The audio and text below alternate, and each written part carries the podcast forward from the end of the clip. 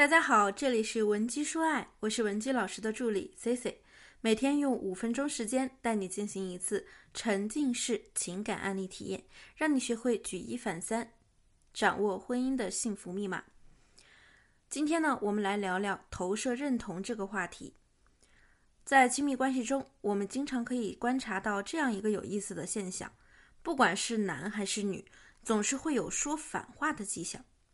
比如说，在你们吵架的时候，会说出一些责备对方的话语，但是其实你的本意却是相反的意思。我举个例子：“你怎么这么令我失望啊？”等于我真的很需要你的理解。我多希望你像之前那样懂我。我恨你，等于我其实很爱你。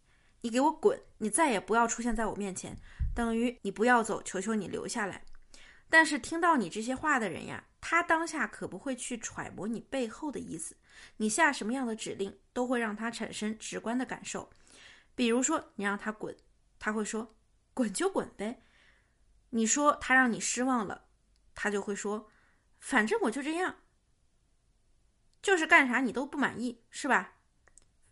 反正我就是这样，反正我干啥你都不满意，行了吧？”这种现象呢，在心理学上叫做投射性认同。简单的来说，什么意思呢？投射性认同啊，就是指在关系中，你把自己不想要的东西投射给了对方，并且诱导、暗示对方按照你所给他的剧本对你产生反应。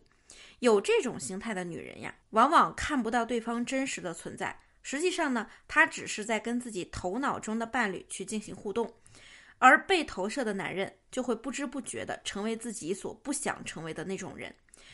如果你也总是在感情中忍不住说反话，这对你生活呢也造成了一些困扰。不用急，现在呢也可以添加我们分析师的微信文姬零七零，文姬的小写全拼零七零即可。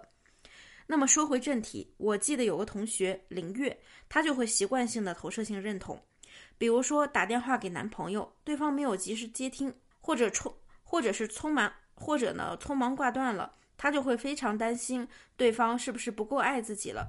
事后呢，她就会不断的追问男友：“为什么你要这样对我？你就不能够及时接听吗？”就提出了分手。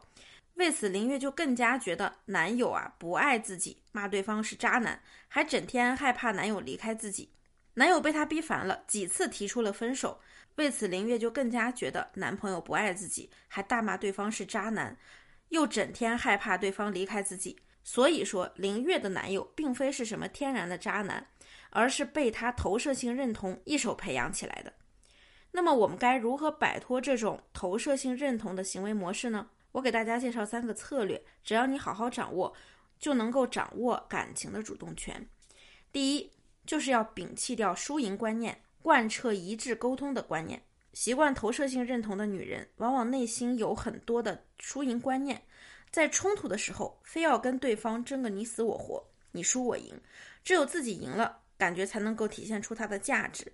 但这往往就会让你赢了吵架，输了感情。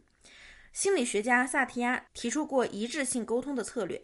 一致性沟通就是不光要关注自己的感受，表达自己的观点，而且也要兼顾当下的情景，关注对方的观点、期待和感受。如果你能够切换到这种沟通模式，我们就可以卸下防备，真正的和对方建立一个相互理解的关系。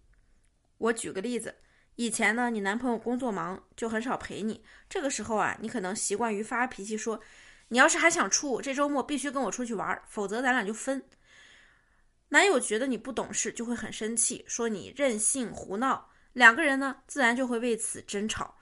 现在呢，你可以这样去表达。亲爱的，我知道你前段时间很忙很辛苦，但是我们现在有两个选择，一个是我呢继续默默的忍耐，等你不知道什么时候才能从这种繁忙，才能从这种繁忙的状态中解脱出来，然后再去过我们的二人世界。可是啊，我又转念一想啊，如果我这么忍下去，我可能忍不住就会吵架了，这样呢就会让你的压力又继续增加。